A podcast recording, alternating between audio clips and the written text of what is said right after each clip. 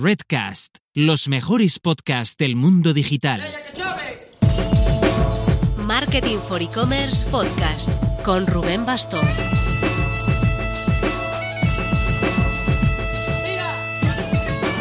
Hola marketers, mi tienda de arte ganó el e-commerce Awards de 2020 a Mejor Estrategia de Internacionalización. Eso ya tiene mérito para cualquiera, pero es que al acercarte a conocerlo, su historia nos parece altamente inspiradora para muchos. Es el caso de una tienda de barrio en León que identifica una oportunidad en Internet y la aprovecha. Hay tantos y tantos negocios de tienda física que siguen viendo con el ceño fruncido la evolución imparable de la compra online que ojalá que esta experiencia les sirva para al menos abrir su mente a entender que la digitalización es también una gran oportunidad. En su caso fue la crisis del 2008 la que los empujó a Internet, pero es que en un mes con su e-commerce ya vendían más online que en su tienda física, y en un año habían liberado todo el stock que tenían. No os queremos contar más, pero os avanzamos que hay mucha información de valor en esta entrevista con Víctor Juárez, el CEO de Mi Tienda de Arte y de su alter ego para internacional, Craftelier. Vamos con ella, pero antes... Es para nosotros un verdadero placer poder hablaros por fin del proyecto Mumbler, mumbler.io.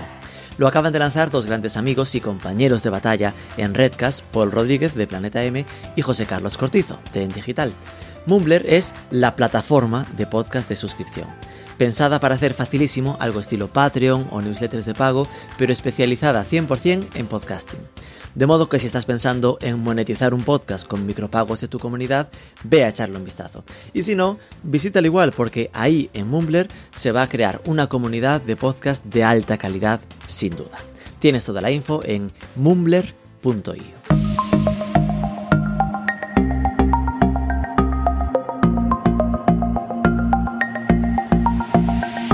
Víctor Juárez, muy buenas. Buenas Rubén, ¿qué tal? Bueno, Víctor Juárez es el CEO and co-founder.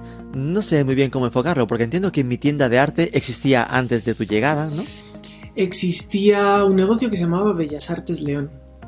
Ah, vale, con lo cual el rebranding ya, ya, es, ya es parte de responsabilidad tuya, tanto de mi tienda de arte como de Craftelier, ¿verdad? Correcto. Vale, eh, por entender primero quién eres tú, eh, Víctor Juárez, yo vi en tu LinkedIn que estuviste una época por México, llegué a pensar, bueno, Sí. siendo Juárez, igual Pues- es hasta, hasta es de México, ¿cómo fue esto? ¿Qué hacías tú por México? Porque el Eh, acento no parece muy de allá. No, no, no, me parece que soy bastante de León.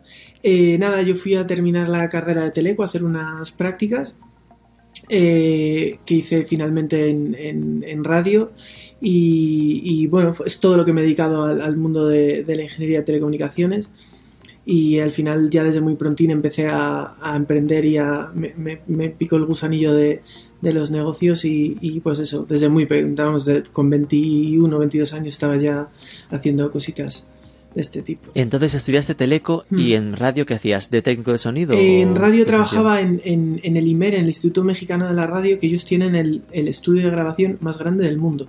Es un estudio de grabación con público que entran 300 y pico personas.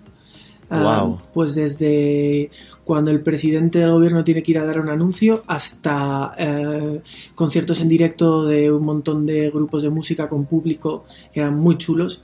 Entonces yo en concreto trabajaba en, eh, en dos emisoras que se grababan allí. Una era como el equivalente a Radio 3, música un poquito alternativa, entonces conciertos Ajá. muy chulos.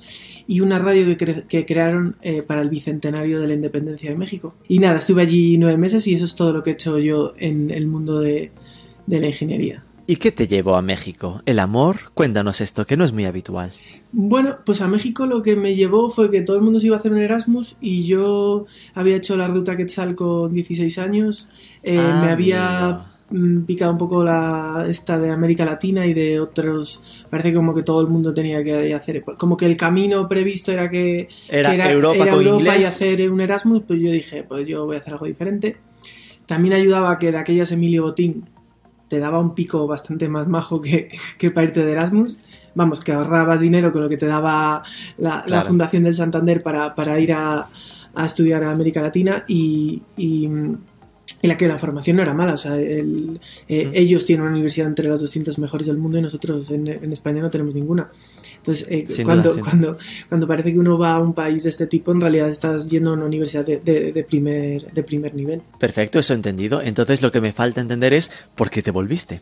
Porque llegaste a tener un bar en México, me pareció ver. en Sí, pues eh, eh, ya te digo, empecé muy prontito a hacer eh, cositas varias y monté, monté un bar de, de tapas y bueno, de, de tapas y de vinos, un bar es tipo muy, muy estilo español y montamos también una importadora de vino, que fue un Ajá. negocio que, que fue mi primer intento de incursión en, en online, un negocio que nos fue, fue- nos fue bastante bien porque además era un, eh, digo nos fue bastante bien, nos fue mucho mejor que el bar, la verdad. Montamos un negocio de importación de vinos que lo que hacíamos era importar vinos sin etiqueta, solamente con el marbete de la edición de, o sea, de la- o sea, solo con la etiqueta de la denominación de origen. Y importábamos botellas Magnum y las utilizábamos para vendérselas a empresas que, que le querían poner el nombre del vino para regalo de, de empresa, regalo de Navidad, para vino por copeo en los bares, en restaurantes. Entonces te daba como mucho caché, pues un típico restaurante o cadena de 3-4 restaurantes, que había muchos en México, nos compraban este vino. eh, para decir que ellos tenían un vino de Rioja con su nombre.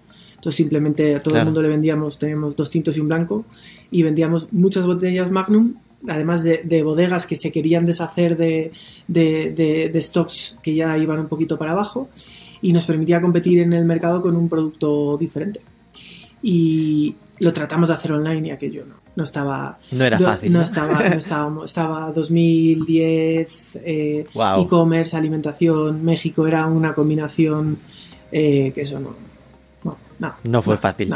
¿Y por qué la vuelta? Cuéntame, ¿cómo fue lo de volverte para León? Nosotros, eh, bueno, nosotros ya habíamos montado el proyecto de mi tienda de arte cuando yo estaba en México, yo estaba en el bar y así y, y ya ya ya eh, ya estábamos eh, con el- la familia con el tema de la, de la web y, y aquello creció tantísimo que en mi casa fue un poco como o te vuelves o, o vemos a ver un poco O cerramos. sí básicamente un poquito así para que te hagas una Entonces, idea nosotros esto me hace entender que esa tienda Bellas Artes era la tienda familiar, ¿no? Sí, es una tienda física. Mis padres tienen desde hace desde el año 83, me parece, una tienda física de, de- de barrio en una ciudad como León, que es una ciudad pequeña, pues una tienda de productos de, de manualidades y material artístico de toda la vida. Es que esto es de verdad es lo que más me, me gusta y me sorprende y, y me apetece transmitir, ¿no? Porque eh, mi experiencia, ¿no? Muchas veces hablando, incluso a nivel personal, ¿no? Es decir, que eh, yo soy de un pueblo en las afueras de Vigo, ni siquiera Vigo capital, ¿no?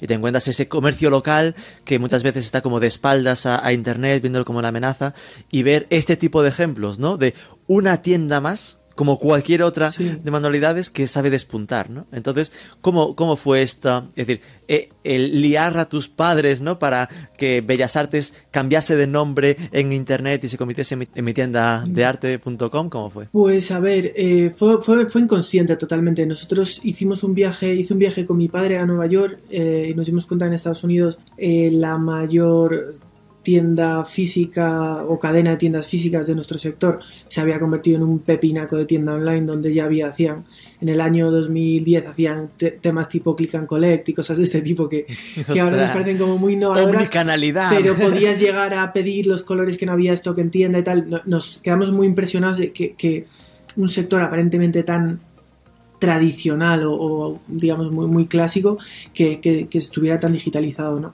en España ya había algún ejemplo había un, ejemplo en el sector del material artístico y otro ejemplo en el sector de las manualidades que ya eran empresas de por encima del medio millón de euros y, bueno encontramos que pensamos que podía haber una, una oportunidad para pues era más bien un poco tratar de sobrevivir a la crisis que, que había, que la situación no estaba en el mejor momento posible.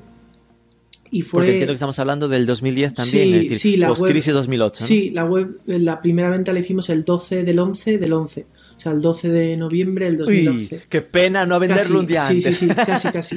Y, mm, y a ver, la situación estaba, la situación no, est- no estaba en el mejor momento, en el mejor momento posible. Pero fue un acto un poco más de, inco- de inconsciencia. De hecho, yo recuerdo en aquella época, eh, eh, cuando hablábamos del proyecto, hablábamos de que estábamos poniendo una web. O sea, no se hablaba de un proyecto de e-commerce, no se hablaba de digitalización, se hablaba de estamos montando una web. Porque la, la- Claro. parece que, que el, que el punto disruptivo era que tenías una web, no, no, era, no era otra cosa. ¿Qué pasa? Es decir, que inicialmente era como, bueno, una web con catálogo, ¿no? Sí, Por sí, si quieres ver ahí lo que tienes. Y, y inicialmente lo que, lo que fue muy bueno para nosotros es que, claro, mis padres tenían eh, 30 y algo años de historia de aquellas eh, y había mucho stock de atrás de lo que no se vendía, pero que puede haber demanda en Internet de ello. Entonces, eh, lo que pasó al principio es que en un año liquidamos todo lo que no quería en la tienda, que no había manera de sacar, que tenía precio en pesetas y que, que ya se había hecho la conversión en euros, que ya se le había puesto un precio de liquidación y no se vendía. Todo eso se vendió online y se vendió, se vendió bien. De todas maneras, nosotros bueno. lanzamos en noviembre y en diciembre ya facturamos más online que, que- que en físico. ¡Buah! Al segundo mes de Al existencia. primer mes completo. Al primer mes eh, que hicimos primer mes completo, completo. se facturó más en online.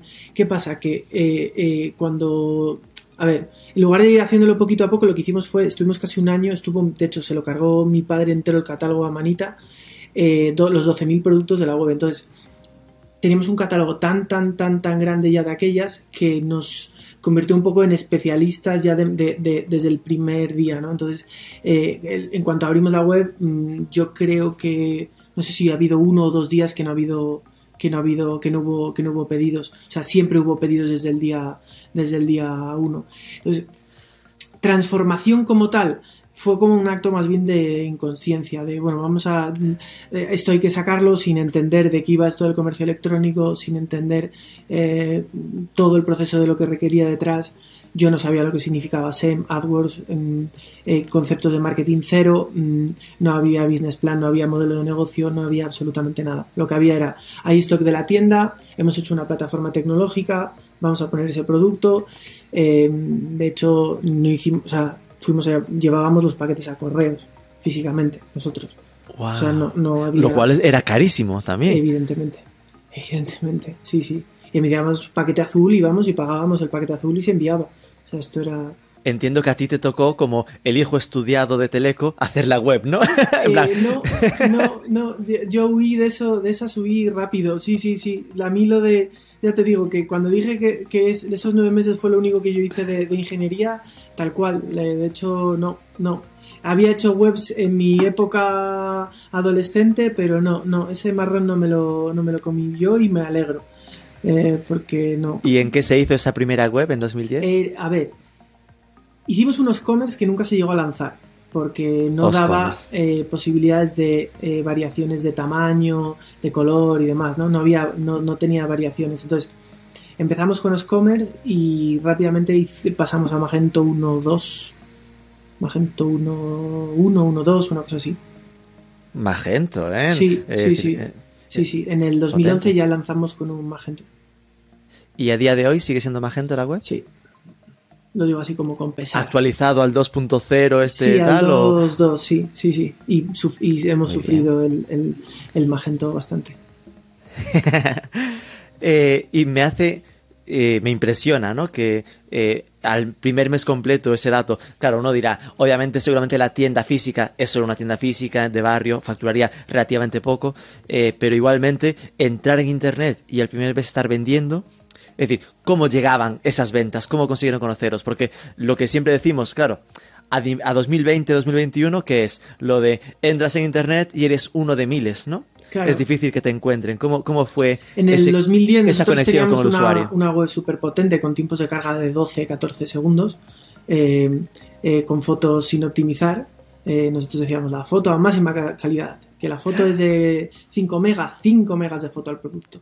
Cuanto más pese, mejor. Exacto, que así puede la gente ampliar y ver el último píxel del producto.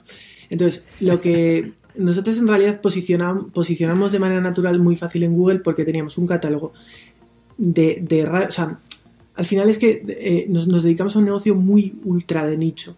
¿Vale? Entonces dentro del nicho además tenemos un long tail brutal y ese long tail fue lo que, lo que nos aportó valor desde, desde un inicio. Es verdad que en cuanto pasaron unos meses nos dimos cuenta que, que, la clave en un negocio de este tipo está en la cadena de suministro, está en cómo compras y cómo compartes ese margen de comprar mejor con tu cliente. Eso sí que nos dimos cuenta desde muy prontito, de que esto se, se trataba mucho más de, de comprar mejor, tener mejores márgenes y además compartir ese margen con el cliente. O sea, no solo, eh, no solo tener mejores, eh, mejores costes de compra, sino además eso, eh, poder, poder llegar a, precios más, más agresivos. Y es el entender que, esto va de escalabilidad y de tener comprar mucho, comprar con mejor precio para poder ajustar para el cliente. Tal cual, y en ese sentido se aportó mucho valor que, que, en mi casa, pues claro, había 30 años de conocimiento de los proveedores, de dónde conseguir, no sé cuál. Entonces, en cuanto despuntaba un poquito un producto, eh, sabíamos movernos bastante bien en, a nivel de cadena de suministro. Y, y, siempre con la misma filosofía, al final eh, tratar de saltar al del medio, al del medio, al del medio, al del medio para llegar a la fuente del producto. Y, y en eso en eso creo que lo hicimos muy bien al principio y nos permitió eh, llegar a, productos con, bueno, pues con precios muy, muy interesantes y, crecer pues muy rápidamente. ¿Y cómo se fue profesionalizando el proyecto? ¿no? Porque ¿Cuánto tardasteis, por ejemplo, en enganchar un sistema logístico? ¿no? Es decir, que no tuvierais que ir vosotros a mano a, correos. En a finales de. a mediados del 2012 bueno, yo diría que en el segundo trimestre del 2012, que llevábamos unos 4 o 5 meses, ya nos venían a recoger los paquetes. Eh, y, bueno, el, proceso de, profesionalización, quizás el, gran paso de aquellos inicios fue empezar a tener stock en casa del producto, mm, en el chalet de mis padres, y no preparar los pedidos con el stock de la tienda. Ese fue quizás como el primer gran paso. El de la, tienda no se puede convertir en un almacén, hay que tener un almacén. Ese fue el, uno de los pasos. Y el otro de profesionalización para mí clave es eh, eh, en 2013, cuando contratamos el primer empleado, la primera persona externa a la familia. Nos comimos todo el 2012, eh, que se facturó como 600.000 euros, que ya es una cantidad importante, y, y estaban mi padre, mi madre y yo o sea, estábamos solos. Es decir, con los mismos que serían de la tienda, más tú ya como refuerzo. Correcto. Sí, entonces eh, eh, aquello era matador, o sea, se hacían pedidos hasta las tantas de la noche porque eh, estábamos sobrepasados con las ineficiencias propias de no conocer el canal, no saber cómo atender al cliente, no saber cómo hacer las cosas, cosas que las ves hoy en perspectiva y dices, esto no se parece nada al negocio que tengo hoy en día, es que no se parece en nada porque para entendernos, ese hacer pedidos hasta las tantas era que teníais una habitación en casa con el producto y lo empaquetabais pues para preparar el pedido. el picking y el packing. Era un chalet y toda la parte de abajo del chalet hasta, hasta el punto de que un garaje para dos coches se había convertido en, en, en, este almacén, zona de almacenamiento. De hecho, nosotros llegamos a, teníamos un producto, vendíamos mucho aquello, que eran las bolas de por spam y, en una ocasión pedimos medio tráiler de bolas de por spam y el tráiler no entra al pueblo. mis padres estaban al final de un pueblo. Entonces descargábamos el tráiler en la carretera, dábamos viajes con una furgoneta. Este era el nivel, estábamos al final de un pueblo pequeño, donde han vivido mis padres toda la vida, y eso no... Ah, que no, tenía o sea, no tenía mucho sentido aquello. O sea, no, mm, eh, era, era un cúmulo de, ineficiencias propias de, bueno, de, de estar haciendo e-commerce desde un chalet. Mm, año 2012, pues era otro momento vital. Eh, ¿Y cuando y ahora pasasteis a tener un, almacén o seguís? en el año 2014 nos pasamos a un almacén de unos 500-600 metros que se hizo, quedó pequeño en un año y en el año 2016 pasamos a donde estamos ahora, que ya es otra película completamente diferente, son 2.600 metros, 600 metros de oficina, eh, todo está todo robotizado, tenemos tres pisos, todo el almacén, bueno, una película mucho más profesional, o sea, muy diferente. Pero ese almacén es vuestro, lo gestionáis vosotros, ¿no? No es algo que digas, lo almacenamos con MRV o lo que sea con un tercero. Hicimos ese ejercicio, hicimos el ejercicio de entender si tenía sentido externalizar la, logística, mm. pero cuando tienes un modelo como el nuestro, tan basado en el long tail, donde hay una serie de productos que rotan seis unidades a lo largo de un año, que tienen margen, mm. pero que rotan muy poquito, eh, tener esos estacionados y esos almacenados en un proveedor es muy costoso. Y el otro problema, el otro hándicap que tenemos es que nosotros tenemos un ticket promedio en, España en torno a algo menos de 60 euros, fuera sí que superior, ¿vale? Pero tenemos un número de líneas por pedido muy elevado. ¿Qué pasa? Que nosotros, nuestro producto más económico es de 59 céntimos de euro, IVA incluido. El costo por pic de ese producto supera el margen bruto del producto. Entonces, eh, eh, eso eh, nos llegamos a la conclusión de que requería muchas líneas y automatizar eh, la- la, eh, eh, el almacén, o sea, ponerle mucha tecnología y robotización al almacén para conseguir operar esos pics de manera rentable. ¿vale? Madre mía, pero es que eso es meterse en un embolado. Porque claro, lo que me estás diciendo es que os habéis convertido en unos expertos en picking, ¿no? En almacenaje. Es decir, que, que habéis tenido, no es que tengáis un almacén, tenéis un almacén robotizado y automatizado. Sí, tenemos un almacén con 11 almacenes verticales, con 200 y pico metros de, de- de líneas de, de transporte, de, pedidos de cajas, con ascensores, con eh, tenemos una, una- una inversión pues superior a 2 millones y medio de euros, 3 millones de euros de inversión en automatización para conseguir operar y hacer rentable eh, este tipo de líneas. Eh, al final eh, te permite eso y te permite, te permite escalar y amortiguar los picos de, de que en un, Black- un noviembre, que es el mejor mes del año, eh, facturas cuatro veces más que en un junio, que es el peor mes del año. Entonces, eh, conseguir, te, te- te permite amortiguar esos crecimientos y te permite asumir que crezcas un 30, 40, un 50, un 60 como se creció el año pasado eh, y, y lo puedas ir digiriendo. Vale, eh, estamos hablando de una inversión de 2,5 millones, entonces estaremos necesitando ahora mismo dimensionar de qué estamos hablando a nivel de dineros, ¿no? Hablabas de que en 2012 se habían facturado 600.000. Eh, ¿Qué facturó eh, mi tienda de arte en 2020? 13 millones y algo, 3 millones y medio. Quedan por ahí unos flecos de terminar de presentar las, las declaraciones de IVA en, en, en el resto de países de la Unión Europea, pero 13,3, 13,5, una cosa así. Y 2019 para identificar el salto que provocó el COVID, 8 y medio. 8,5. Ay, no me sale el porcentaje ese automático, Pues es difícil de un calcular. 50 y, Un 50%. 50 de y largo, sí, 50 y algo. Sí. Vale.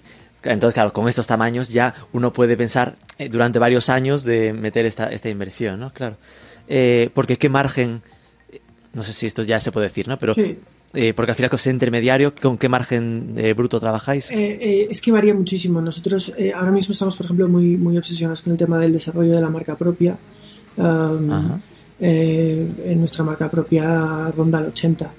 Eh, en producto distribución, pues, pues tenemos ten- tengo algún producto muy caro que trabajamos con un 15, eh, pero la media ronda en torno al 40. Vale, entonces, por, por si los márgenes no, son altos, conoce, o sea, ¿no? los, margen- los márgenes son...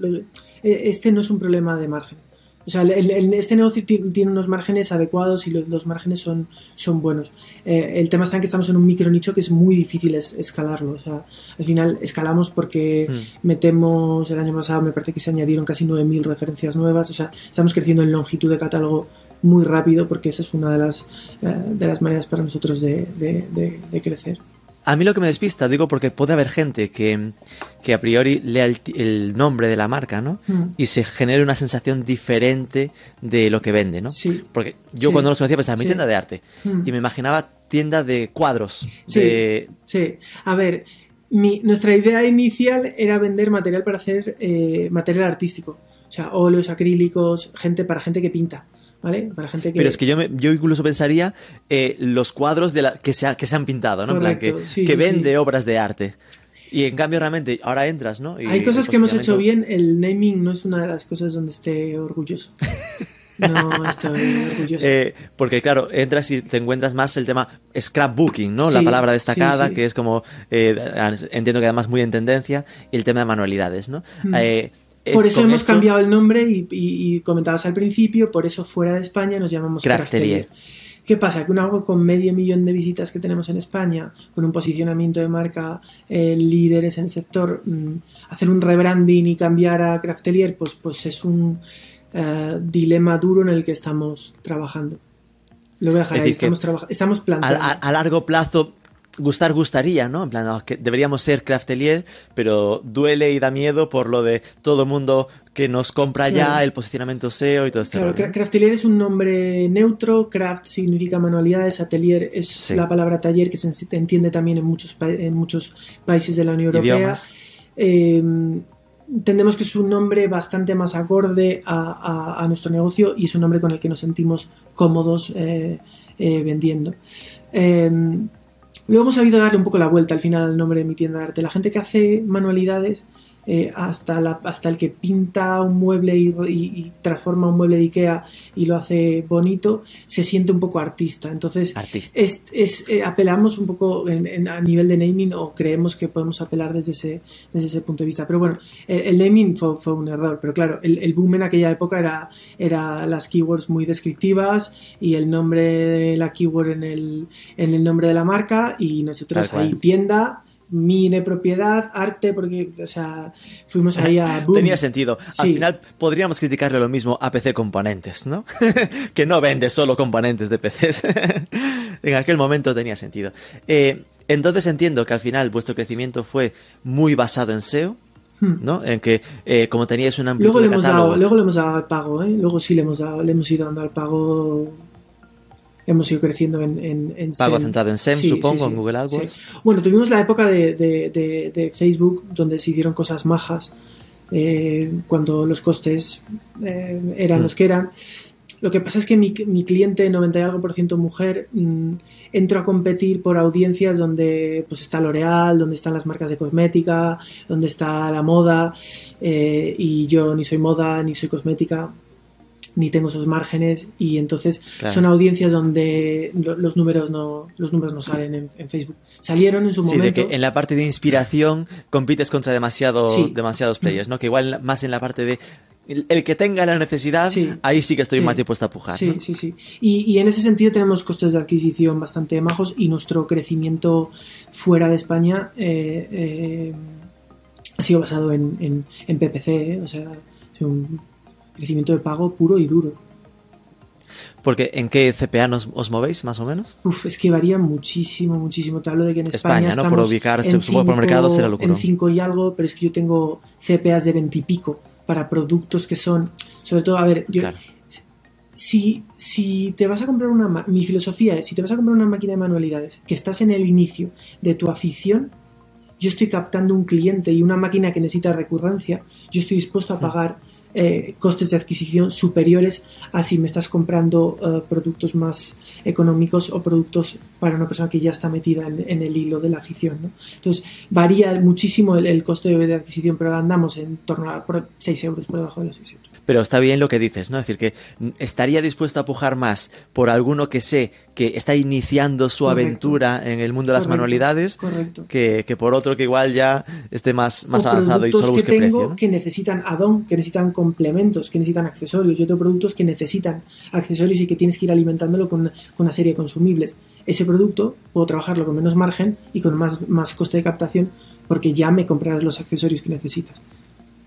Entonces, tu captación se centra en, en SEO y AdWords, por entendernos. La parte de redes sociales también eh, Sí, sí, sí. sí. Eh, bueno, ahora mismo mucho Instagram. Eh, canal muy importante para nosotros.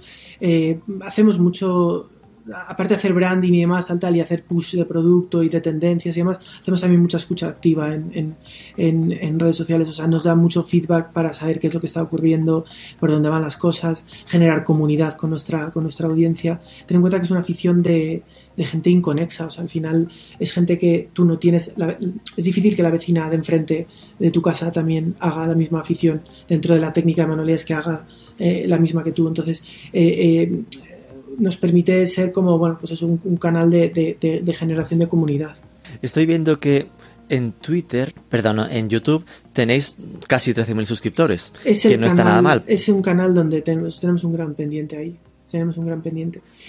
De, no estoy orgulloso de los 13.000, estoy orgulloso de la cantidad de vídeos que hay, si pones la palabra mi tienda de arte, de unboxings, de hall de compras, de proyectos hechos con nuestro producto. O sea, hemos conseguido que nuestra comunidad eh, genere mucho ruido en, torno a nuestra marca.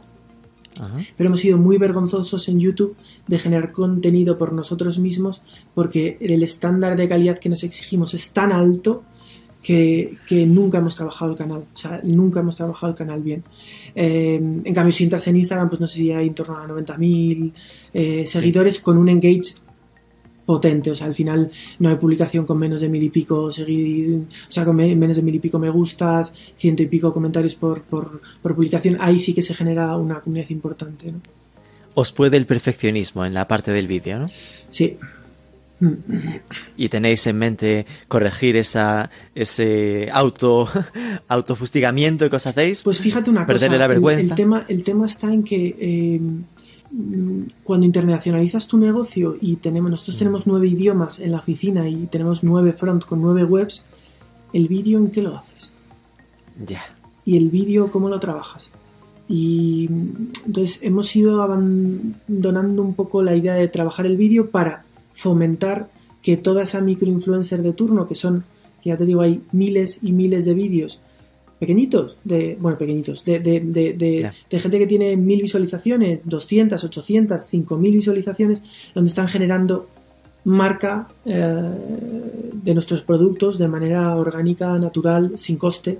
Entonces lo que tratamos es de premiar o agradecer a esas clientas que, que generen contenido. Entonces estamos dejando que sea la comunidad la que genere el vídeo y, y no haciéndolo nosotros. Quizás por, sobre todo por, por esta parte de, de, mm, bueno, de conseguir un contenido de mediana calidad, ¿no? Lo que sí hacemos, Mm. eh, estamos haciendo mucho directo, stories en directo, lives de Instagram, eh, son más fugaces. ¿Y eso en qué lo hacéis? ¿A qué te refieres? ¿En qué idioma? Eso lo hacemos en la cuenta de España en español y fuera lo hacemos en inglés y en francés.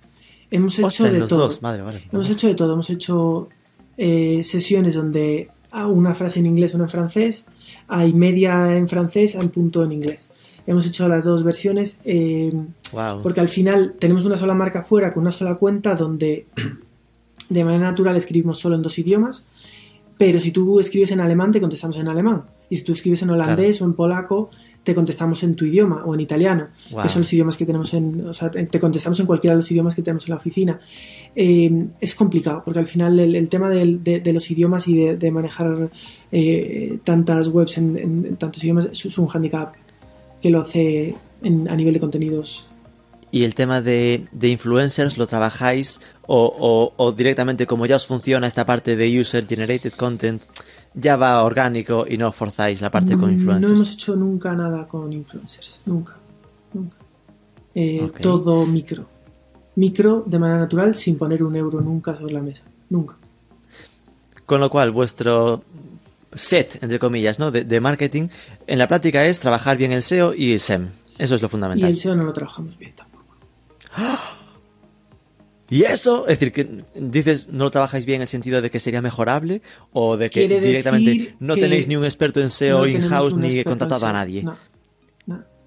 Quiere decir Qué que valientes, ¿no? eh, a Google le gusta eh, 60 que tengamos 60.000 productos y nos lo premia. Que nos- bueno, que en por- que solo el hecho de ser tan bien micronicho y tan amplitud de catálogo va, va bien. Va bien, sin pero, pero podría ir muchísimo mejor. O sea, nosotros en las keywords principales generalistas mm, estamos al final de la primera página, siendo la Claro. primer web de Europa de lejos. Eh, es, está en la lista de pendientes. Pero como otras tantas cosas, al final, eh, bueno, en el mix de cosas que tienes que hacer, parece que la empresa de manera natural se va profesionalizando en ciertas cosas. Nosotros pues hemos hecho muy bien, hemos controlado muy bien la operación, hemos controlado muy bien la cadena de suministro, hemos controlado muy bien el desarrollo de nuestra marca propia, eh, hemos controlado muy bien los canales de marketing que hacíamos bien, como el email, eh, como las redes sociales, eh, mm, como la parte de fidelización de clientes, de recurrencia, pero el SEO nunca hemos hecho mucho. Que sí, que tenemos descripciones de todos los productos. Sí, que sí, se sí, explica Que con los básicos están hechos, no es que esté descuidado. pero están hechos más con la naturalidad de que el cliente tenga la respuesta. No, están hechos más, no, están hechos para que el cliente tenga la respuesta a sus preguntas, no para que a Google Claro. le gusta lo que yo escribo. Claro, claro. A ver, pero tengo tantas preguntas acumuladas que no sé ni cómo ordenarlas. Primero es, estás hablando de gente que tenemos en la oficina, nueve idiomas. ¿Cuánta gente trabaja a día de hoy en mi tienda de arte barra Craftelier? Somos en torno a 90 ahora mismo. ¿Y cómo 80 se y reparte más o menos, Eh, grosso modo, eh, los y equipos? Porque ahí entiendo que está metiendo Sí, hasta la gente de almacén, Sí, sí, por mitad y ejemplo. mitad, mitad. Mitad oficina, mitad almacén. Un poquitito más en el almacén que en la oficina. Eh, es verdad que trabajamos ahí de, de- de- de los, de, ese, de ese porcentaje, un 30% es gente de TT. Es verdad que son gente de TT de larga duración. Eh, pero, pero claro, en- con, con- con este tema de picos es que no tienes otra manera de, de- de hacerlo. Pero es un poquito más almacén que oficina, pero casi mitad de mitad. Y entiendo que la parte de gestión de la web la tenéis interna o es con una agencia que lleva Gestión hablas de tecnología. Sí. Estamos justo haciendo el proceso de internación, de internalización. Es otro de, en, en, nuestro otro el de gordo, gordo, gordo, gordo ha sido la tecnología. O sea, nosotros tenemos muchos problemas a nivel de tecnología. Tenemos una web que nos refleja la facturación de la empresa. Entonces, acabamos de contratar un CTO hace justo hoy hace un mes. Eh, el primer desarrollador entra a trabajar a mediados de este mes y la idea sería tener un equipo interno de cara aquí a unos meses. Entendido. Con lo cual me quedo con que ha sido un trabajo siempre de primero lo habéis hecho desde, desde el negocio, desde atrás, ¿no? Desde el producto, de conseguir buenos proveedores, de arreglar la logística y hacia adelante. Eh, eh, que esa parte de hacia adelante está llegando entre comillas ahora, ¿no? para toda esa parte del. yo, yo siempre digo que para mí el e-commerce son como dos patas, la pata off y la pata on. La parte off, es la del producto, la del conocimiento del mercado, la de cadena de suministro, la de la operación y la pata on es la del marketing, eh, la captación, la tecnología, todo eso. Nuestra pata off ha sido siempre mucho más sólida que la pata on. O sea, eh, nos hemos ido transformando en, un, en una empresa digital. Siendo, a ver, lo estoy pintando un poco mal, somos una empresa digital, moderna, bien, un e-commerce bien, pero con, seguimos teniendo muchas carencias para el tamaño que tenemos. Es decir, hay empresas mucho más pequeñas, e-commerce mucho más pequeños que, tienen mucho más desarrollado su, su, su, su equipo digital. claro. ¿Y la, tienda física sigue abierta? Sí, sigue abierta. ¿Y os planteasteis cerrarla? Si por, mí fuera, si por mí fuera estaría cerrado. Y como esto no lo va a escuchar mi madre, eh, pues lo puedo decir. Si por mí fuera estaría cerrado. No tiene mucho sentido no tiene, no tiene sentido. No tiene sentido. Es decir, que ah. ahora mismo la tienda física será el 0,5% del negocio, ¿no? Pues puedes calcular, hicimos 130.000, 120.000 euros en el 2019. En el 20 ni lo he sumado porque estuvimos cuatro meses cerrados, entonces no, no sé. Claro. Hace unos 12.000 euros al mes. Es el 1,4%. Bueno. El 1,4, pero si te vas al si te vas al 20, pues estará muy por debajo. Será menos. Sí, sí, sí. La mitad, sí, sí. sí es lo que vemos en general. supongo que será una operativa rentable, ¿no? Porque supongo que ahí al final se habrán quedado tus padres y que tú eres el que, el que lidera la parte de mm, online. Bueno, mi, padre ya no está en el negocio, pero mi madre está aquí a pie del cañón en la tienda online. A pie del cañón, ¿eh? eh vivió esa transformación. Para que te hagas una idea, en mi casa. Ah, en la tienda online, sí, pie del cañón. No, no, no, no, está aquí, está aquí, vamos, al, pie del cañón. Para que te hagas una idea, eh, nosotros cuando montamos esto, mi madre tenía fax, no correo electrónico y los pedidos de la tienda eh, eh, de la tienda física se pasaban por fax. Te estoy hablando de fax en el 2011, era de muy viejunos, ¿eh? de muy viejunos. Y mi madre tenía un modelo de carta de pedido, escribía a máquina de escribir, ¿vale? Lo que quería que tal y se lo enviaba por fax, que eso era viejo, viejo, viejo, viejo. O sea, éramos. Bueno, es más, te voy a decir más. En tienda física todavía eh, tenemos una Casio de las de Sumar de caja registradora, o sea, no hay inventario, no hay lector de código de barras, es, una tienda de toda la vida, de productos colgados, de, de, se pasa por del lado del pasillo, eh, es para verlo, ¿eh? O una tienda muy, muy antigua, modelo muy, muy antiguo. Entonces, eh, en ese sentido, pues mi madre cambió chip totalmente, eh, ahora tiene Slack, tiene correo electrónico, eh, tiene WhatsApp y, vamos, se encarga de la parte de compras, nos tenemos divididos los proveedores entre ella y yo, eh, son las dos únicas áreas que no hemos delegado eh, del equipo, que es la parte de compras, ella lleva hispanohablantes y yo no hispanohablantes. Y así, eh, así nos lo tenemos, nos lo tenemos divididos y se dedica, se dedica todo el día a eso. Hacemos un poquito en marketplace y controla bastante bien tema de pricing, Amazon, costes, eh, sí, es una transformación. Al fin y al cabo, eh, eh, mi madre ha sido tendera de toda la vida. O sea, es una persona que ha estado toda la vida detrás de un mostrador. Y esto tiene mucho de mostrador. O sea, a veces el e-commerce mm, mm, queremos considerarnos empresas tecnológicas y todo esto, y esto tiene mucho más de, tienda de toda la vida. muchas veces que, de, que, de, empresa tecnológica, ¿no? Entonces, evidentemente se le, se le, o sea, la semana pasada, cuando le digo que viene un, diseñador front, le tengo que explicar varias veces que no nos va a solucionar los problemas que hay en Magento y que lo que viene es un desarrollador de front, ¿vale? Claro, que eh, va a ponerla bonita, exacto. a pintarla este tipo por de fuera. cosas hay que explicarlas dos veces, pero el resto son como muy naturales, el modelo de atención al cliente, ta, ta, ta, ta. o sea, son cosas que las tienen como pues, pues muy interiorizadas porque no es, no es muy diferente a lo que ella ha hecho toda la vida en la tienda física. ¿Y en qué momento? Porque claro, su- ahora se ve fácil, ¿no? En plan, como es de micronicho, lo normal es que tienes un crecimiento limitado en España. Mm. Lo normal es abrir en varios mercados porque tu objetivo es captar ese porcentaje Sí. de mercado en cada negocio. ¿En qué momento disteis ese salto a internacionalizaros? Internacionalizamos en el 2016, llevamos cuatro años y sabíamos que los dos Cuando os primeros- cambiasteis al almacén grande, ¿no? Correcto, sabíamos que los dos primeros idiomas que queríamos sacar por, por sentido común eran, eh, francés e inglés.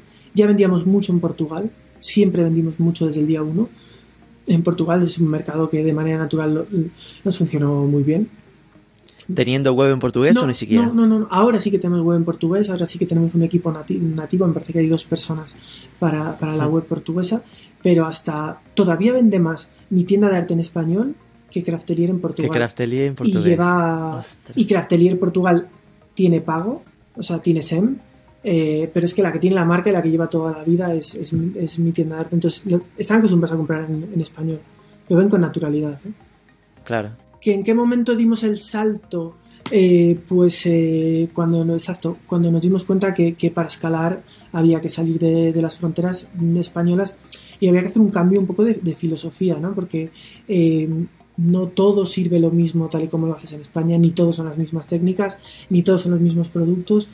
Las cosas son, son, son diferentes. Fue duro, ¿eh? El principio fue bastante duro porque no, no, no escala lo rápido que, que, que a uno le, le gustaría.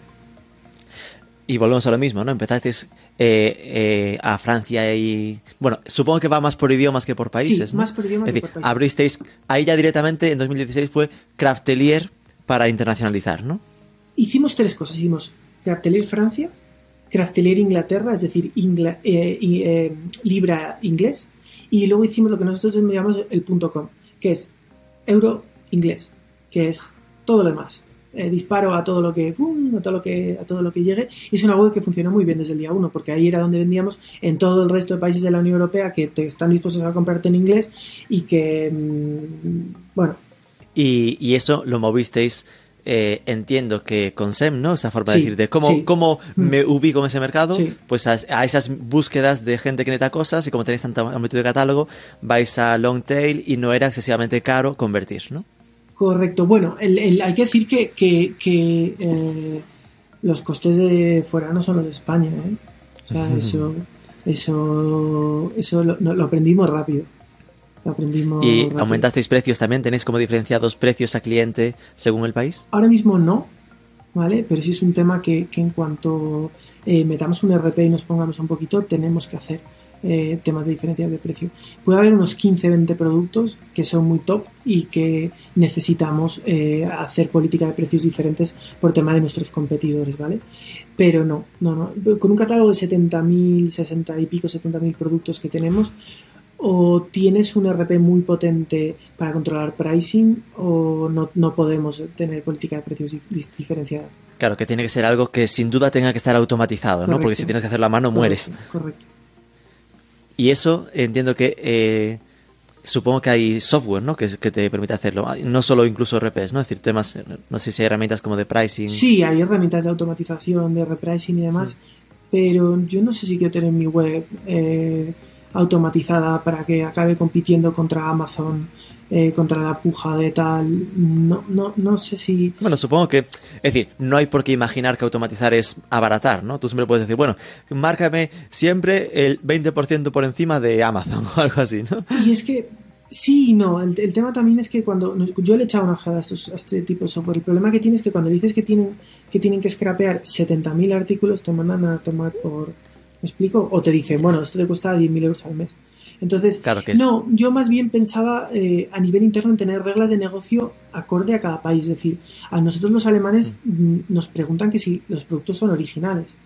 Porque los que, Piensan que son copias por lo baratos por que lo son. baratos que son. Entonces, es un mercado que estoy seguro que, que nos aceptaría un 6, un 8% más.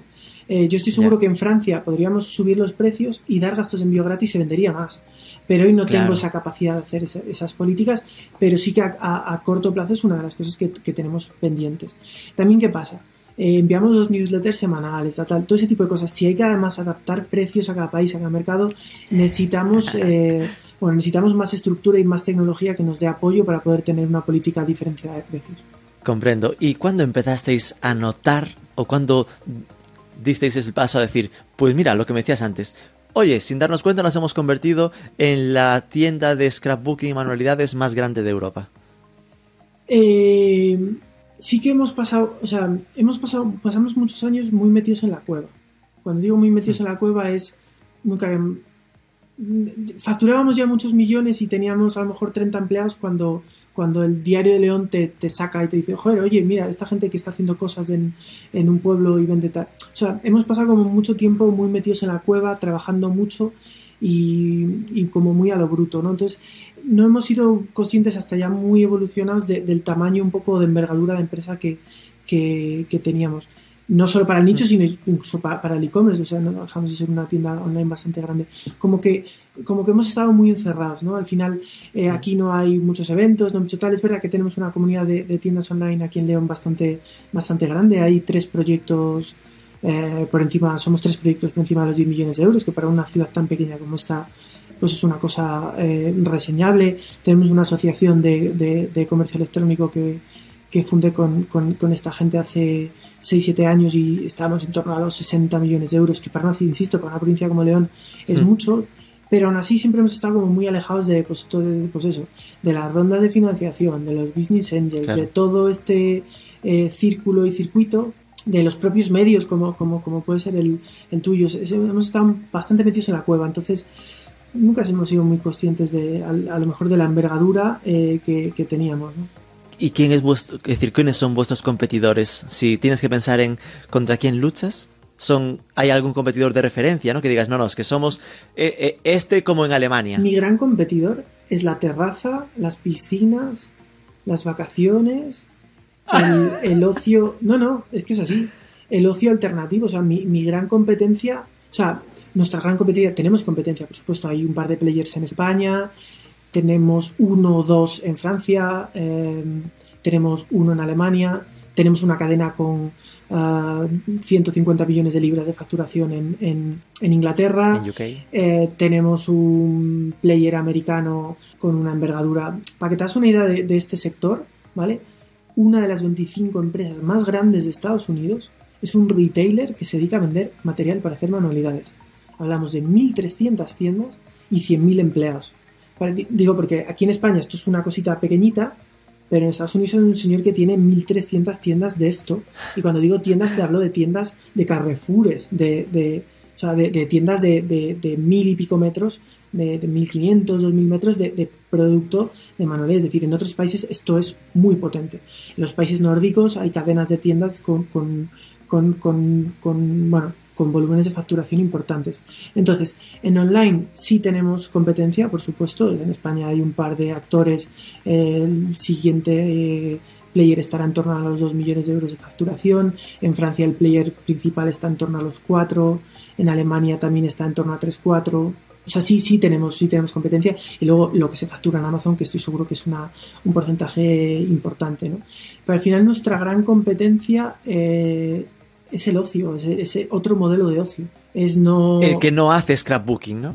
o el que no coge el, mueble de, Ikea y lo repinta de blanco, que en, el confinamiento todo el mundo, pues nos quedamos sin pintura blanco roto, no habían, porque todo el mundo estaba repintando eh, sus, muebles de toda la vida o, este tipo de este tipo de cosas. Esa es nuestra competencia principal. Por eso nosotros eh, bajan las ventas cuando, cuando el clima mejora, por ejemplo. Claro, una cosa de, esto que me comentabas, hace un rato te preguntaba si os habéis planteado cerrar la tienda, ¿no? Ahora te lo hago al revés. ¿Os habéis planteado abrir tiendas? Pero no en León, sino abrir eh, mi tienda de arte o, craftelier en Barcelona, en París, en Berlín. A mí me encanta el mundo del retail, el mundo físico me gusta muchísimo, ¿vale? Eh, yo lo que creo, te lo digo porque nosotros hemos hecho, no hemos hecho tiendas, pero hemos hecho pop-ups y eventos, ¿vale? Em, cuando tienes una longitud de catálogo tan grande, hablamos de cerca de 70.000, tú en la tienda lo que estás trasladando, el cliente llega y lo que puede parecer un paraíso acaba siendo una frustración. Porque iba en concreto, no, no, una frustración porque iba en concreto por determinados productos que no los tienes. ¿Pero por qué no los tienes? Porque no puedo, o sea, porque aquí tenemos en superficie, pues son casi 7.000 metros entre todas las plantas, más todos los robots. O sea, yo necesitaría, no, no, tengo la capacidad de exponer eso en una tienda física. Entonces, sería una tienda que generaría más frustración que otra cosa. Y en su momento sí que eh, pues me planteé o di vueltas. Solo tendría un modelo como tienda experiencial donde se hicieran talleres y se hiciera un click and collect. ¿Vale? O sea, donde pueda llegar a recoger con el plus añadido de que mi sector hace falta demostración y la gente se junta para hacer talleres. O sea, sí tendría sentido un espacio físico donde la gente vaya a hacer talleres y a tomar clases de manualidades, porque este es un negocio recurrente que, hay en casi todas las ciudades, y además se hiciera branding, ¿no? ¿Cuál es el tema? Que al final tú pones una balanza y tú dices, entre, entre abrir Polonia y abrir una tienda física, es que el primer año Polonia ya factura más y ha sido la peor apertura que hemos hecho de un país. Entonces, eh, eh, el, el, coste-beneficio de un proyecto de este tipo con, con respecto a, al desarrollo de un nuevo producto, o sea, al final un desarrollo de un nuevo producto, al final te puede llevar un mes de trabajo, eh, lo, lo, pones al lado de una tienda física y, y, ese producto, esa línea de, productos es capaz de hacerte mucha más facturación de lo que debe hacer una tienda física. Sí, que, que, de hacerlo sin duda sería no pensando porque me compensa a nivel negocio, sino pensando como una estrategia casi de marketing, ¿no? De fidelización y todo ese rollo. Sí, y aún así tenemos el cliente tan distribuido y, hoy en día tenemos nuestro negocio, al final el 40 y algo por ciento es España, todo el resto es fuera. Pongo una tienda en Madrid y a qué cliente estoy llegando.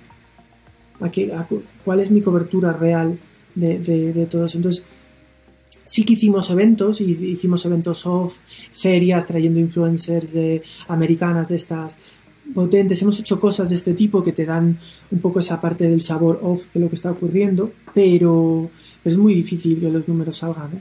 muy difícil. Y también comentabas lo de que habéis estado siempre un poco fuera del ecosistema de funding, ¿no? De tema sí. de, de, inversores. Entiendo que siempre habéis sido lo que se dice ahora de eh, bootstrapping, ¿no? En plan sí. de inversión propia sí. y, y, que ni la tenéis ni la buscáis, ¿no? No. No, no, no es algo que digas, es que para crecer quiero impulsarme, neto 40 millones. Mm, seguís como ese camino, ¿no? Eh, los bancos nos han ido dando financiación, damos una financiación pequeña para el volumen de. Tenemos un ratio de endeudamiento pequeño para el volumen de, negocio que tenemos.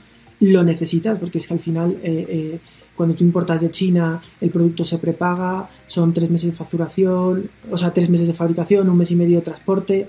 Eh, importamos mucho a Estados Unidos, te metes a un mes de barco, el producto hay que prepagarlo. Entonces, al final tienes una parte de capital flotante que está en transporte, más el stock que está aquí en almacén, que es en torno a 3 millones, de, 3 millones y medio más o menos, que tienes que tenerlo pagado. ¿Vale? Entonces sí necesitas claro. un poco de ayuda a nivel de, de, de, líneas de crédito, pero, pero el crecimiento de la empresa se, se ha financiado con, con los propios, eh, con el propio margen de... Eh, nunca hemos repartido dividendos, por supuesto, hemos tenido eh, todavía salarios no muy normales, diría más bien muy bajos. Y, y, ya está, y se ha reinvertido hasta el último euro. ¿Qué pasa? Pues también que hemos tenido un modelo, en mi casa venimos de la empresa clásica tradicional, entonces no se alquila nave, se compra. Eh, hasta que no haya dinero ahorrado para la nave no se compra. Eh, ya. Sí que hemos cambiado un poco esa filosofía con, con los años. Esos dos millones y medio de inversión en automatización era cuando lo ahorre, lo Tal hacemos. Cual. Mientras ya cuando nos metimos en la automatización había cambiado un poquito la filosofía, pero había sido un poco eso vale. siempre. Eh, eh, cuenta la vieja, porque en mi casa pues, pues la contabilidad era de la cuenta la vieja, si hay compro, si no hay no compro. Entonces, con ese mismo modelo es el que a mí me, me inculcaron en un inicio y sí que me arrepiento un poco de no haber sido a veces un poquito más arriesgado, de haber escalado un poquito más en un inicio. Yo siempre tengo una frase que siempre digo que capta hoy lo que no puedas captar mañana, porque mañana captarás más caro. O sea, capta hoy barato lo que mañana te costará más. Pues me arrepiento de eso, de no haber captado más en algunos años. De no haber escalado, unos años de, que se podía haber crecido mucho más rápido y crecías un 30 o un 40 cuando tenías que estar, o un 50 cuando tenías que estar creciendo un 200 o un 300. Eh, de eso sí me arrepiento. Pero ¿qué pasa? Pues que no había capital para ello. Y tampoco había la filosofía de vamos a pedirle a un banco 200.000 o 100.000 para escalar. Eh, ¿Cómo me voy a gastar dinero en, en traer clientes de manera más rápida. No, no, no lo entendíamos en su momento, ¿no? Hoy en día sí tengo claro. que volver, evidentemente sí lo haría, ¿no? Pero no, estamos fuera un poco de, de, ese circuito y no, no hay necesidad. En mi casa tampoco han querido que entre, se siente en la mesa eh, alguien de fuera y como no se ha necesitado, pues...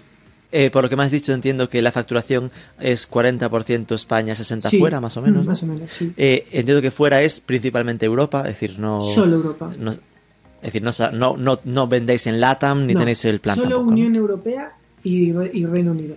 Hay que decir la verdad.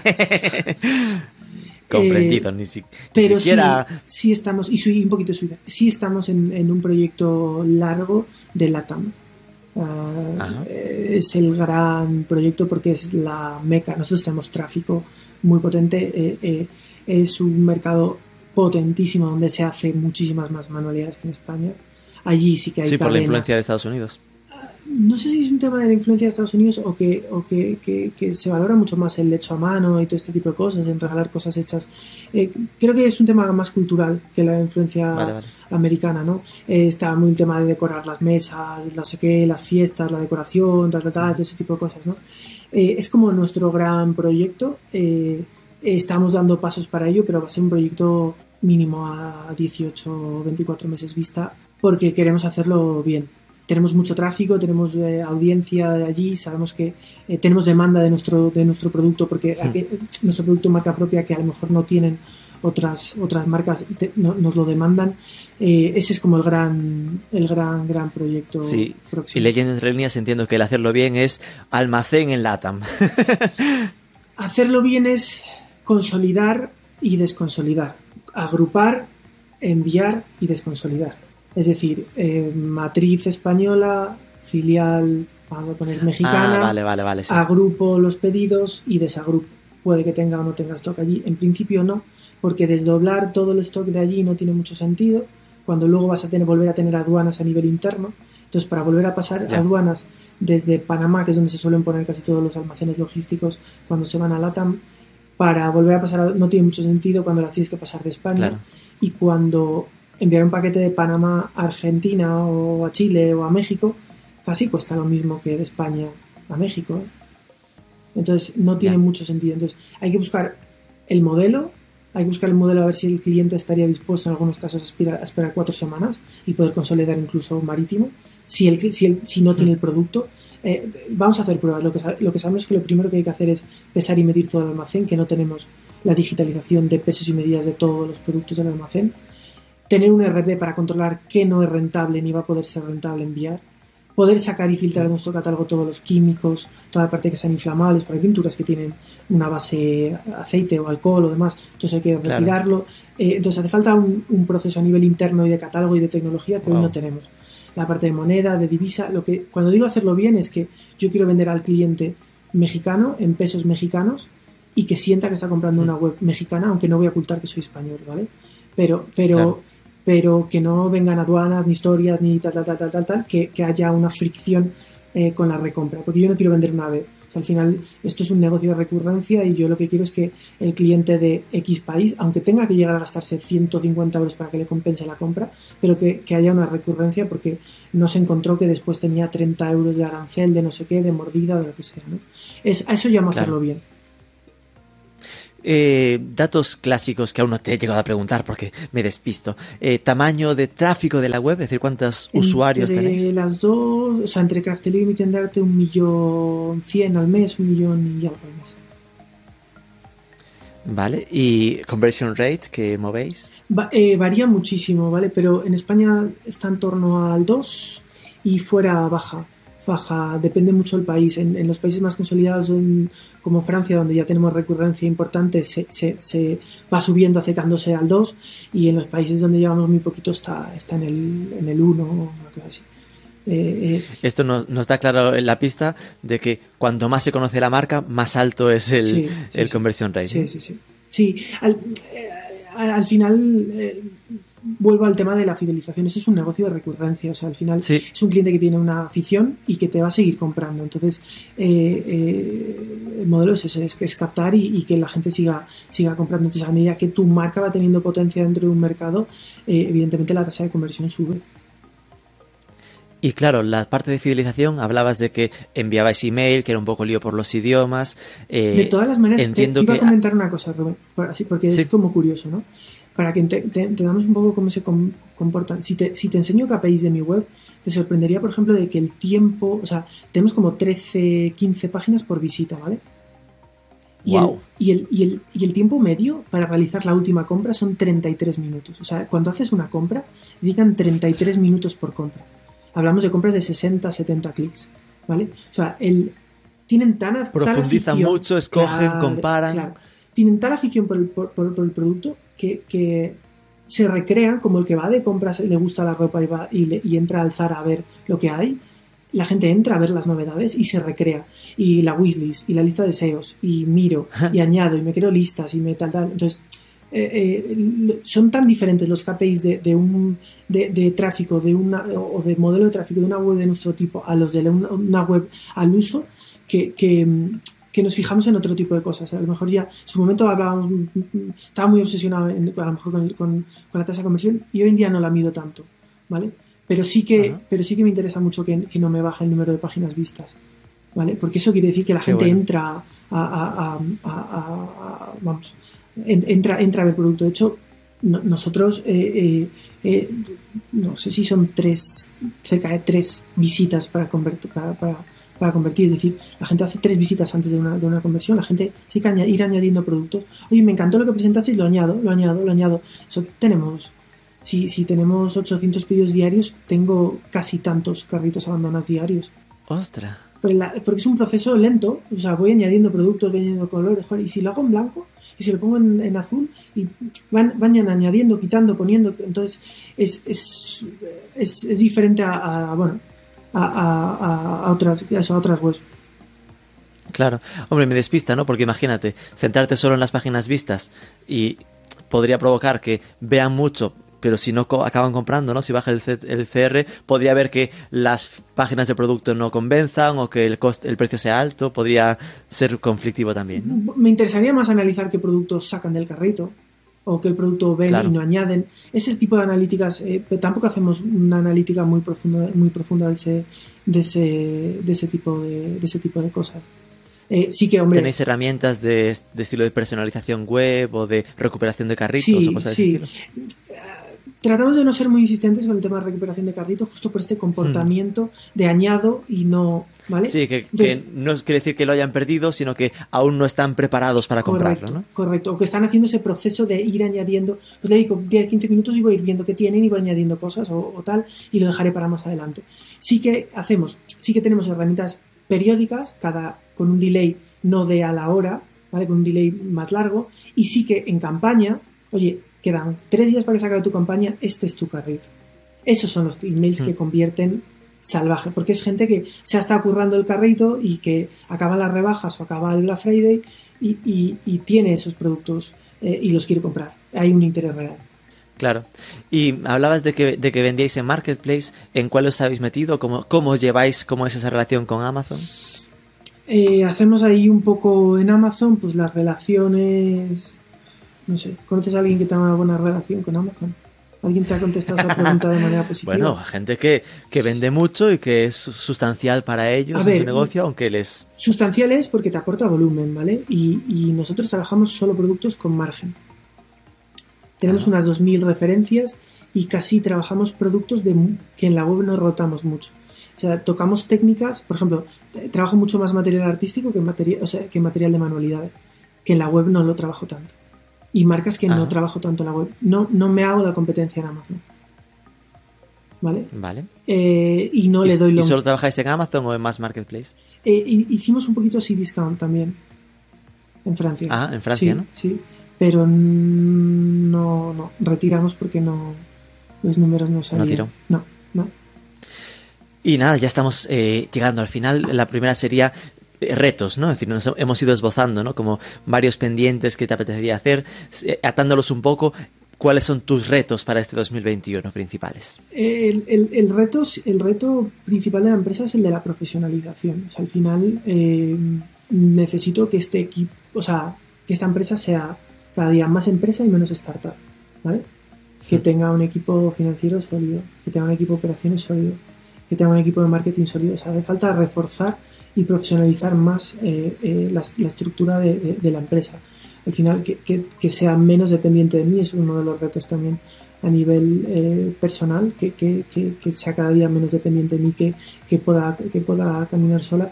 Eh, porque al final yo creo que la profesionalización es la que te da un poco la solidez de tener los cimientos y la estructura para que la, la empresa pueda ser un poquito perdurable o que si viene un pequeño vendaval, que, que, que, ahora han venido bien dadas, pero puede que no vengan tan bien dadas. ¿no? Entonces, eh, eh, trabajar mucho en, eso, en profesionalizar operación, en profesionalizar eh, todas las áreas del equipo, ese es un poco como mi gran reto. ¿no? eso y, y, a nivel de, expansión es la parte de, de, tanto de LATAM como la, la, marca propia. Son como los dos, los dos temas en los que estamos trabajando en, en paralelo. LATAM, hasta que no estemos mm, bien, no lanzaremos eh, la marca propia pues desarrollando muchos productos y supone en torno al 20% de nuestra facturación. Nos permite que el Evita del, del, 2020 haya crecido y, y creemos que el Evita del 2021 va a volver a crecer gracias a la marca propia. ¿Qué, ¿Qué, objetivo tenéis a nivel de facturación para este año? Es la primera vez. Yo, yo siempre dedico el día 30 y 31 a, bueno, a revisar los números del año, a, a hacerme un objetivo de crecimiento no he hecho nada este año. en plan, ¿para qué hacer planes, no? Con lo que tenemos encima. Te digo porque si la situación de la pandemia es como está siendo y avanza, eh, nos volvemos a meter en otro crecimiento del... Hemos cerrado enero 30 y largo 40% de crecimiento, ¿vale? Eh, si la situación de la pandemia sigue así, va a ser un año brutal en crecimiento. Eso sí, en cuanto empiecen, como decía nuestro expresidente, los brotes verdes, eh, en cuanto nos dejen quitar un poquito la mascarilla y salir eh, y haya estímulos al turismo, cuando me preguntaste quién era mi competencia, esto va, ya. seguiremos, o sea, no se va, no, se desinfla, ¿vale? Eh, pero volveremos a crecimientos del 20, no del 50. Entonces, marcarse un objetivo para el, para el, para el 2021 es tan difícil, es que nosotros confinan Francia y, y, y, ese día se, se multiplican por tres las ventas de la web. No porque seamos e-commerce, sino porque si no te dejan salir a la calle, yo te estoy ofreciendo algo económico que te mata o que te permite ocupar tu tiempo y sentirte desarrollado haciendo algo en tu casa. Entonces, al fin y al cabo, esto va muy de la mano del confinamiento y de estar en casa. Entonces, plantearte un, objetivo del 21 es que, es que no tengo ni idea. Bueno, Por mucho que Fernando Simón diga que, que, en verano ahí estamos todos vacunados, Sí, normal, normal. Y, supongo que, te habrá pasado, ¿no? Esta asociación que habéis montado de e-commerce en León y tal, eh, que te hayan preguntado mucho el qué recomendaciones darías a, a empresas tradicionales como era la de tus padres para que puedan hacer algo parecido a este camino que habéis llevado, ¿no? Es decir, que, ¿qué recomendaciones le darías a, personas que nos estén escuchando que a lo mejor trabajen en una tienda de sabidos qué, no necesariamente de, manualidades, ¿no? Que igual tienen una librería, igual tienen eh, lo que sea, negocios de, tienda física en, local, para cómo, cómo acercarse, ¿no? A este mundo de digital. A ver, eh, es que justo la respuesta la acabas de darte una pregunta. El problema está en que, es que lo que hay que hacer es acercarse al mundo digital. El, problema radica en que nos han querido vender la moto de que el comercio electrónico es para todos. ¿vale? Entonces, eh, hemos quemado muchísimo dinero público durante mucho tiempo en subvenciones para crear tu propia página web. ¿vale? Lo han tenido todas las hmm. comunidades autónomas, todos los ayuntamientos. Ahora está de moda los marketplaces locales. Eh, publicaba yo ayer en LinkedIn que la Diputación de León se va a gastar medio millón de euros en hacer una web de productos alimentarios de, de León en formato marketplace. No, no. Todo esto no tiene sentido para mí. ¿eh? O sea, yo creo que lo que hay es que educar en la digitalización. Es decir, a nosotros nos salió medianamente bien, pero lo normal es que una empresa, una tienda como la de mis padres, que lo que tiene es una, como, como caja registradora, una Casio de, de, impresora, ¿vale? Eh, eh, que no tiene un lector de código de barras, que no tiene un inventario, eh, lo normal es que el proceso no salga bien de montar un e-commerce. Entonces, el paso normal y natural para mí del offline pasa por digitalizar tu negocio. Cuando digo digitalizar es poder utilizar los datos de lo que ocurre en tu negocio para tomar decisiones. Poder utilizar los nuevos canales como son las redes sociales para promocionar y hacer marketing de tu negocio.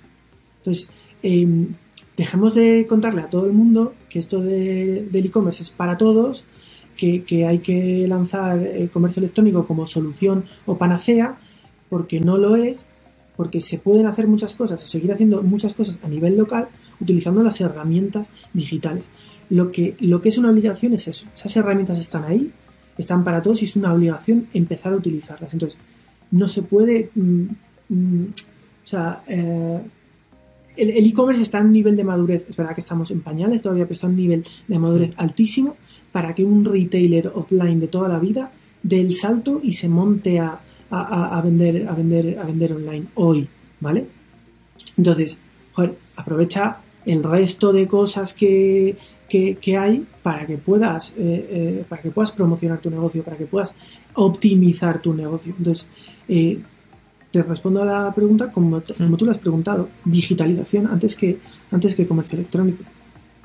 Perfecto, ¿no? Sería el primero piensa en tal y como es tu negocio, no pienses en eh, disrupciones, en reconvertirlo absolutamente, sino en empieza a tener una tarjeta de fidelización en tu negocio o, al menos píllale el email y permítete mandarle emails a tus clientes de la tienda antes que de repente pensar en olvidarte de tus clientes y abrir un mercado distinto. Analiza la campaña pasada si tienes ropa, si vendiste más el azul que el rojo. No tomes la decisión basada en, joder, pues yo creo que el azul es más bonito que el rojo, ¿no? Esta, esta, esa intuición del tendero es muy buena y aporta mucho valor, ¿vale?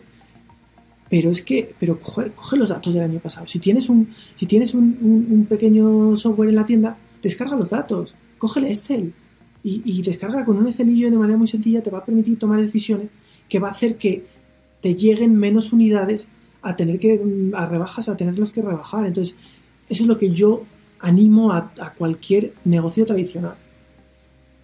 Perfecto.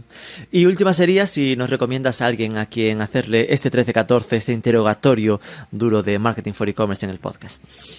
Pues como voy a barrer para casa, voy a, recomendar a, dos negocios de aquí de León a los que les tengo pues, pues, mucho cariño y mucha amistad. Por un lado... Los otros dos que están por encima de los 10 millones. Sí, eh, Food District, que es una empresa de, de sneakers y zapatillas así, ediciones limitadas y demás, con dos tiendas físicas, Madrid y Barcelona, un negocio muy curioso con, una pata clave o casi todo exportación. Y después eh, Integramedia, que es una empresa que tiene dos webs, Web Cartucho, que es eh, la principal web europea de, cartucho compatible, y Erotic Field, que lleva menos tiempo, pero que se dedican al boom del Satisfyer. Eh, pero que muy poquito, en añito y poco, dos años, están en facturaciones muy, muy considerables y con un equipo muy profesional. Entonces, te recomiendo a estos dos amigos que lo hacen muy bien. Perfecto, pues le apunto las dos. Víctor Juárez, de CEO, co-founder de mi tienda de arte y eh, Craftelier. Craftelier. Eh, muchísimas gracias por acompañarnos en el podcast hoy y muchísima suerte en estos retos para 2021. Muchas gracias, Rubén, a ti.